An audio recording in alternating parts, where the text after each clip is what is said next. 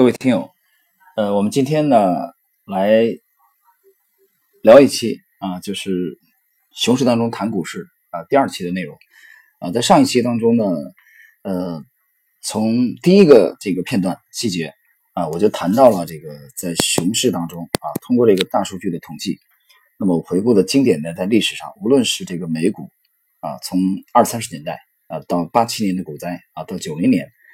呃，这个市场弱势当中的这个熊市当中的反弹，啊，这个节目录制连一周的时间都不到。那么今天 A 股出现了反弹，那么我在上一期啊，就是我们这个系列的第一期节目当中也谈到了 A 股的经典的这个熊市当中的这种啊单日的这种大涨的反弹。啊，我们先来看看今天啊，今天的沪指的表现上涨百分之二点七四，呃，上涨的七十四点二一点，上证指数。那么沪深重要指数当中的上证指数的涨幅现在排第一，今天是排第一的百分之二点七四。那么这个涨幅呢，实际上啊二点七四的这个涨幅，我们看的非常非常清楚啊，这至少是从几个月以来啊单日涨幅最大的，至少我看到今年的五月份以来啊没有涨幅这么大的阳线出现。那么市场是否转势了？啊，有人告诉我这个啊双底啊复合型的底部，这两天微信，尤其今天下午微信问的人非常多。嗯，那么我们今天刚，我今天刚刚到深圳啊，呃，在昨天到深圳的这个路途上，跟一朋友我还在调侃啊，我说我一休假，基本上这个啊就开始调整。上上一次是二月五号啊开始休假，那个附近休了十七天啊，二月五号开始跳水啊，八号九号都是大跌，应该。那么怎么去看待现在的这个市场啊？这里有没有可能，呃，沪指这个走出向上的行情啊？甚至是很多人期待的这个反转？那么对这个股指在当前的看法呢？我们认为是思路啊和态度是一贯的，我们的仓位呢没有任何的改变。那么怎么去判断这个市场在当下的位置啊？我觉得其实有几个因素啊，比如说我们先首先从一个市场的这个情绪啊，散户的这个情绪，呃，是其实是一个风向标。那么真正大级别的底部啊，中长期的这种底部，你会发现散户的这个情绪都是极度的低迷啊，极端的低迷。那你衡量一下，现在是否到了一个就是没有人愿意谈股市？当然只能说是相对低迷啊，谈股票人比较少啊，但是彻底没有人关心。没有人去想去抄底，没有人愿意谈，这点啊还没有达到。还有一点很重要的一个一个这个指标啊，大家听听这个，在这个行业从业二十一年的啊股市老司机的经验，有没有这种可能性？就研究去新股的破发的现象。那我们发现到现在为止，这个股市这么弱，盈利的示范效应如此之差的情况下，新股依然是不败。也就是说，你只要中了新股啊，基本上是稳赢，稳稳的获利。那么现在新股的这个这个市盈率呢，基本上是在二十左右啊，二十二三这个这个这个位置。但是呢，我们的这个机制啊，新股整个的这个包括改革以后的机制，可以说是独步全球，非常有个性的。那在这个二级市场如此低迷的情况下，新股依然不败，这个呢？和历来的 A 股的大底的特征啊，新股破发是不一致的。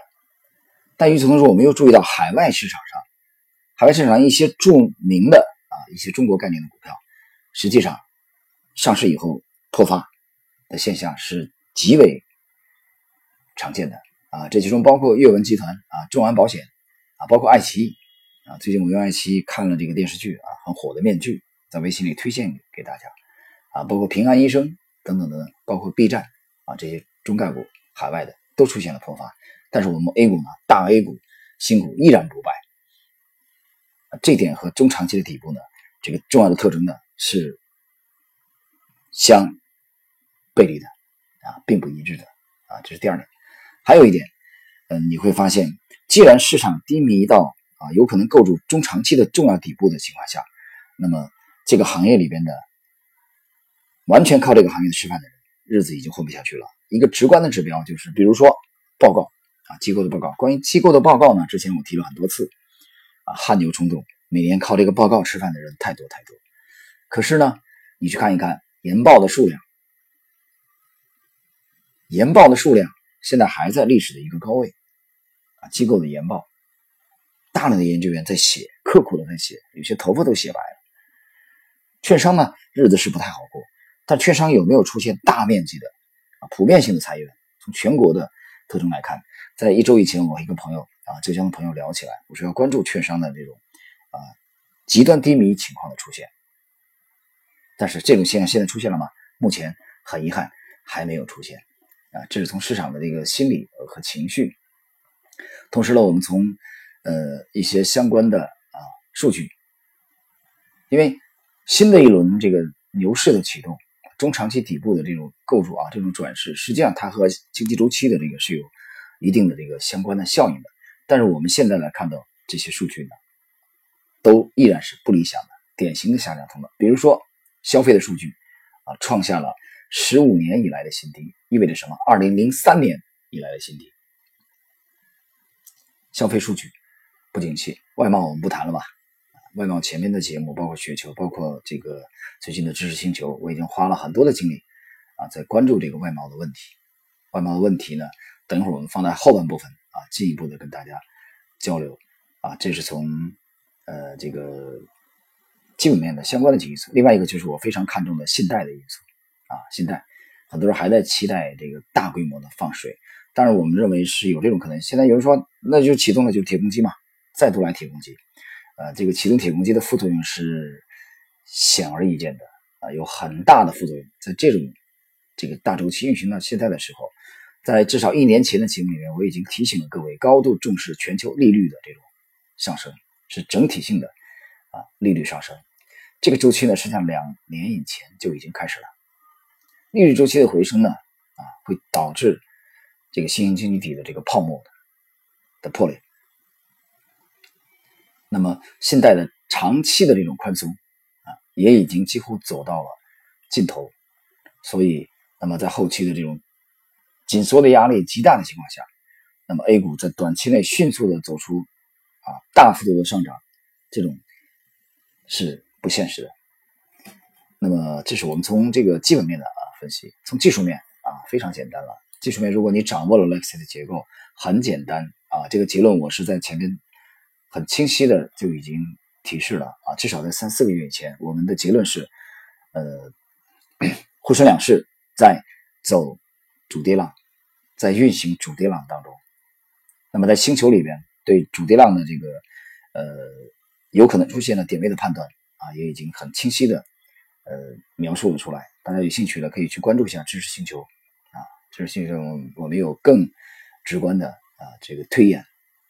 给大家的这个呃参考，仅供参考吧。那么我并没有因为今天一天的反弹啊，就去马上的去看好这个呃市场。但是机会有吗？啊，机会是有的。这个机会给谁是准备的啊？我认为不是给你准备的。你是谁？你是万万千千的散户之一啊！你是一亿股民当中的啊那九千多万不赚钱的群体。所以这样的机会对你来说是非常难以把握的。我把它界定为昙花一现。有人讲这个话太难听了，我真是不想听啊！啊，我已经被套了百分之三十四十啊，百分之五十了。我真想让你说点好听的。你想听的好听的是什么呢？啊，你想好听的好听的就是在这里结束下跌啊，立开立即展开大幅度的中期的反弹。很遗憾，我们截止到今天没有看出来这一点啊。那我们在做什么呢？谈到这里呢，我其实啊，最近读一个朋友的这个博客啊，忽然让我想起来了。嗯，在前不久，在最近吧，啊，这两年花了很多精力去研究的粟裕将军，我在前面节目讲过，我说后期有机会我会做系列的专题啊，在这些年去研究粟裕的这个，嗯，在解放军的众多的啊璀璨的将领当中呢，可以说是最。这个灿烂夺目的一位战神粟裕，那么粟裕呢有一部《粟裕军事文集》，还有《粟裕文选》啊，那么这两个系列的我本人都有，那么这两年才静下心来去认真的读它。那么《粟裕文选》其中呢有一章在谈这个苏中战役总结的时候啊，他讲两句非常经典的话。我认为这个话对当下啊，指导我们这样的老司机，指导我们这样的靠模型来在 A 股生存的职业的投机者，有很强的指导意义。这是哪两句话呢？粟裕将军是这样谈的啊，在《粟裕文选》的第二卷，他讲：谁保存了有生力量，谁。就会胜利。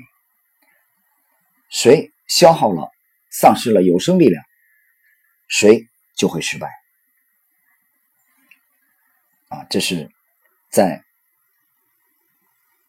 这个渡江战役和淮海战役之前的苏中战役总结啊。苏中我知道粟裕率领他的伙伴们、战友们创造了七战七捷的佳绩啊，被毛泽东向命令向全军推广，以少胜多的经典战役。他讲了这两句话：保存有生力量，不要轻易消耗有生力量的重要性。这点其实我觉得，对我们这样的老司机去关注当下 A 股什么时候可能出现强这个强反弹的抄底的机会，有重要的适用这个强大的现实意义。同时呢，对跟前的这个啊争端，老大老二的争端也同样适用。所以我觉得这句话其实在当下有两层的重要的现实的意义啊，这是我们回顾的这个苏玉苏玉将军的这个著名的啊论断，这个论断给给我们这个出现的这个这个启发，呃，那么同时呢，既然是谈到了今天 A 股的反弹啊。A 股呢，我讲了，它当前的这个模式呢，就是以上涨为主的。那么很多人就习惯于啊，从一根阳线啊，这样三根阳线改变信仰。那么我们认为需要连贯的去看待市场。那么这两天呢很有意思啊，因为每天我有大量的时间在阅读啊，我看到了几个片段，这几个片段跟大家交流一下啊，对，其实分析当下，我觉得有一定的借鉴。我读到了其中的一篇文章，这个文章里讲了一个片段啊，这里边我也向这个作者致敬啊，这个作者叫肖小跑啊，向他致敬。那么肖先生在里边回顾了其中一个片段，就是在他高考之前的最后一堂历史课上，他们的老师任课老师对这些考前冲刺的学生们进行最后的指导，其中肖老师讲了一句话，他说：“同学们。”大家一定要记住，今后当你们无法理解身边发生的事情的时候，就静下心来，回头去看一看。哎，我读了以后，我觉得强烈的共鸣。这不就是研究历史吗？这不就是把之前的片段拼凑起来吗？那同时接着作者写道啊，他回顾了乔布斯的经典的名言。乔布斯先生是这么讲的啊。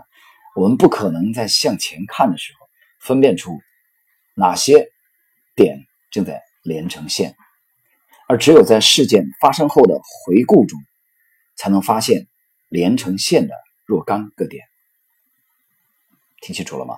一个是他的这个高中历史老师，考前冲刺的这个指导；一个是已经逝去的苹果公司的创始人乔布斯。啊，这两个在不同的时空活跃的人物。不同行业的人物讲出了类似的话，他再次强调了之前的这种历史片段，对我们指导投机啊和投资，对我们去洞悉人性的重要的价值啊。这里边呢，我跟大家也一并的呃交流一下。同时呢，呃，我在星球里面其实讲了一句话啊，我说近期来看。八月底前后，这短期啊，可能因为事情事情有一个明朗化啊，球这一个大脚往左踢还是往右踢？那么中期啊，应该不会超过年底到一九年年初，事情会明朗化。那么八月份难道就是如此的重要性吗？八月份到底共振了哪些重要的时空呢？首先，八月份有一个重要的会议啊，这个我没有办法啊去展开讲，这是一点，大家记住。第二。就是在八月的二十到二十三号，啊，那个白色的屋子啊，会讨论新一轮的这个两千亿的税的听证会，这是本月的二十到二十三号。同时呢，九月一号啊，“一带一路”这个倡议已经五周年了，那么要举办中非合作论坛的论坛的这个峰会啊，这是一个重大的事件。同时呢，在九月五号，就是九月初，九月五号，那么两千亿的有没有可能提升关税到百分之二十五？啊，这个 twenty five percent。提升到这个比例，那么它的书面意见的征询期的结束日期就是截止到九月五号，征询日期从八月三十号，它延长到了九月五号，那就明了这个梭哈两千亿有没有可能提升啊？从百分之十口头的，然后落实到加征到百分之二十五，这个影响是非常之大的，这个影响是全方位的。绝不只只是故事，绝不仅仅是故事。然后九月的二十五号到二十六号是联储的利率的会议，就是九月要不要加，要不要加息。所以从八月开始到九月，重大的事件再次的叠加在这个窗口当中来，啊，又是一个多事之秋。所以在这种。啊，集从力量的这种共振之下，我更愿意把当下的 A 股定义为啊，就是你非常非常期待的，我定义为还是反抽，依然是反抽。当然了，我也注意到了十四家基金公司的这个养老基金的这个获批啊，但这种事情可参与度到底有多少呢？啊，在当前的这个点位。这具体点位我们在星球已经讲了非常清楚了啊，我们有自己的预判啊。那么谈到这里的时候，实际上啊，不禁让我想起来了日本的股神啊，日本有一位股神，这个股神呢已经去世了，这个股神是叫世川银藏，日本人。这个老先生曾经讲到过啊，人的一辈子当中有那么两到三次重要机遇的时候啊，怎么样去把握这样重要的机遇？两到三次，那么我其中呢，在牛国模型这个系列节目里面，我谈到过这个，也谈到过这个周一涛的这个理论，啊，他讲过这个周期性的。实际上，石川银藏强调的一辈子当中，可能有那么两到三次重要的大的机遇期，那我觉得可以很坚定的这个告诉听友。新的机遇期已经展开了，而且这个机遇机遇期应该是三十年难遇的。如果以一个人呢啊年龄能到一百岁而言啊，到九十岁的话，那你一辈子也无非也就是三次机会而已。那么三十年一遇的机遇已经摆在了我们的脚下，但是很遗憾，金字塔的基座的部分的百分之九十以上的人依然在浑水。大梦谁先觉？平生我自知。草堂春睡足。窗外日迟迟，这是诸葛亮去这个刘备三顾茅庐访诸葛亮的时候啊，这个诗句。那么对大棋局的判断啊，布尔津斯基呢曾经在著作里边有非常精彩的描述，有兴趣的可以去找一找啊。这个美国的前国务卿布尔津斯基啊，尼克松时代的，呃，他的专著叫《大棋局》这部著作，去研究大势。啊，这是我们的前辈，包括杰西·利弗莫尔，不断的在告诫我们后人的，啊，不断的在提醒我们。但是呢，非常非常遗憾，很多很多的朋友们，很多很多的听友们，绝大多数的散户们，他们只会把眼光盯准一天的涨跌和波动，那么用一天的涨跌来得出未来。趋势的演进方向，大家想一想，为什么在这个时候我推出这个系列啊？在几天以前的上一期啊，熊市里边谈股市的这个第一期里边，我第一个片段讲的就是在熊市当中，美股、A 股啊出现的大阳线。啊，今天还不算大阳线啊，今天其实只能算一个啊接近于中阳，还没到啊二点七四嘛起码要超过三个点吧，啊，接近于中阳线的这种反弹，我们不能排除短期内啊这个反弹可能会延续，但是我们把它定义为反弹和反抽，这丝毫不改变我们在星球当中，在近期啊知识星球里边对沪指的后期运行的这种原有的这种判断。啊，谈到这里呢，我也简单讲两句啊。最近微信朋友圈小范围我分享了几篇文章，我觉得写的非常精彩啊的文章。其实，呃，文怀沙讲过一句话啊，他叫这个“老要轻狂啊，少年少年要稳”。其实呢，这个这个文章里面讲的意思啊，中年人。啊，我们知道人到中年，中年人依然要有情怀啊。在这个如此功利的时代，如此浮躁的时代啊，我们首先要解决温饱问题。我们谁都不能否认金钱的重要性，但是在这个时候不能一头扎在钱眼当中。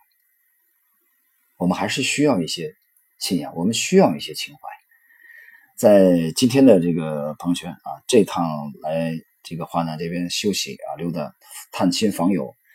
啊，顺便办一些私事的这这趟旅程到深圳的第一天啊，我在朋友圈分享了，啊，一个一个下午这会儿休息的时候啊，晚饭之前啊读了一段，有朋友我的好朋友贴给我，他问是不是还在还在重读这个越南的南渡北归啊，我没顾上回复他，不是这个是也是越南的越南写的啊，另外一部就是那时先生们其实围绕李庄来写的啊这个片段，这就不禁让我想起了这个呃。在那个年代啊，当时的这个五四的前后，北大的这批风云的人物啊，在五四前夕的这些呃牛人们，陈独秀三十八岁，胡适二十六岁，钱学同三十岁啊，刘馥二十六岁，鲁迅、周树人才三十六岁，李大钊二十九岁，共产党的缔造者，被后来被张作霖给处以绞刑啊，牺牲了。蔡元培啊啊，北大的。灵魂人物啊，蔡元培先生只有四十一岁啊。当时这些人才华横溢的啊，这些巨星们，难免的有年少轻狂的啊，也有信仰，同时呢也有情怀。那么作家台静农啊，他后来有一篇回忆文章啊，去回忆他当时年轻在北大和北平的，当时叫北平啊，不叫北京的文章。啊，这个文章的书名取的这个名字就叫“酒旗风暖”，喝酒的酒，旗帜的旗，这个大风飞扬的飞啊，风吹草动的风，风暖温暖的暖，他来怀念陈独秀先生。其实这个典故呢，出自于就是陈独秀本人的诗啊。陈独秀在一九一四年，在张世钊先生主办的这个杂志上面啊，写过一首小诗。这首小诗写的就是“垂柳飞花村路香，酒旗风暖少年狂。桥头日系青鬃马，惆怅当年萧九娘。”啊，陈独秀晚年非常的落寞啊。作为当时的南陈北李啊南派的代表，党的这个缔造者之一啊，晚年非常落寞的啊，在四川的江津啊去世了。那么我读的这个党史里面，其实高层当时有一个表态啊，你认个错就可以了啊，认个错，然后写个悔过书就行了，还是可以回来工作的。老头倔得很啊，no，坚决不干啊，坚决不进体制内。最后呢，落寞而亡。那陈独秀的这个公子啊，呃，应该是延年吧啊，应该是公子，早年啊，应该是二七年。大屠杀当中就已经献身革命了啊，牺牲了。但是老头非常的倔强，坚决不认错。呃，他读到这段的时候，每次也是啊，每次也是令人唏嘘不已。那么我们谈到了这些有信仰啊，在早年，在几十年、七十年前、一百年前、八十年前有信仰、有情怀的啊，这些先行者、这些先驱们。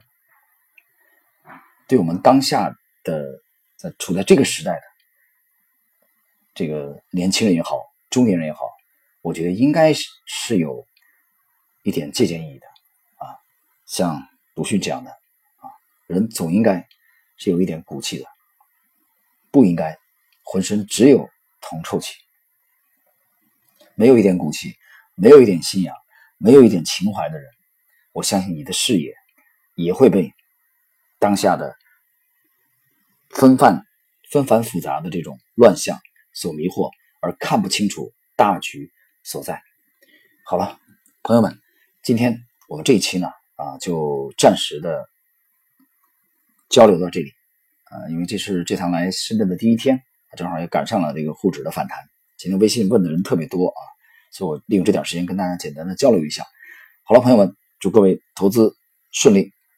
我们在后期继续关注市场的机会，那么我们也将一如既往的在知识星球对。具体的资产配置的策略啊，跟大家小范围的、紧密的呃互动。